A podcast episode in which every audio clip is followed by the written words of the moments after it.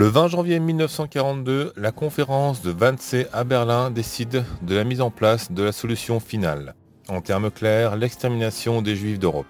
Quand je dis conférence, n'ayez pas croire que c'était un immense congrès qui réunissait des centaines de délégués. Non. La conférence de Wannsee réunissait tout au plus une quinzaine de chefs nazis, parmi lesquels Adolf Eichmann et Reinhard Heydrich.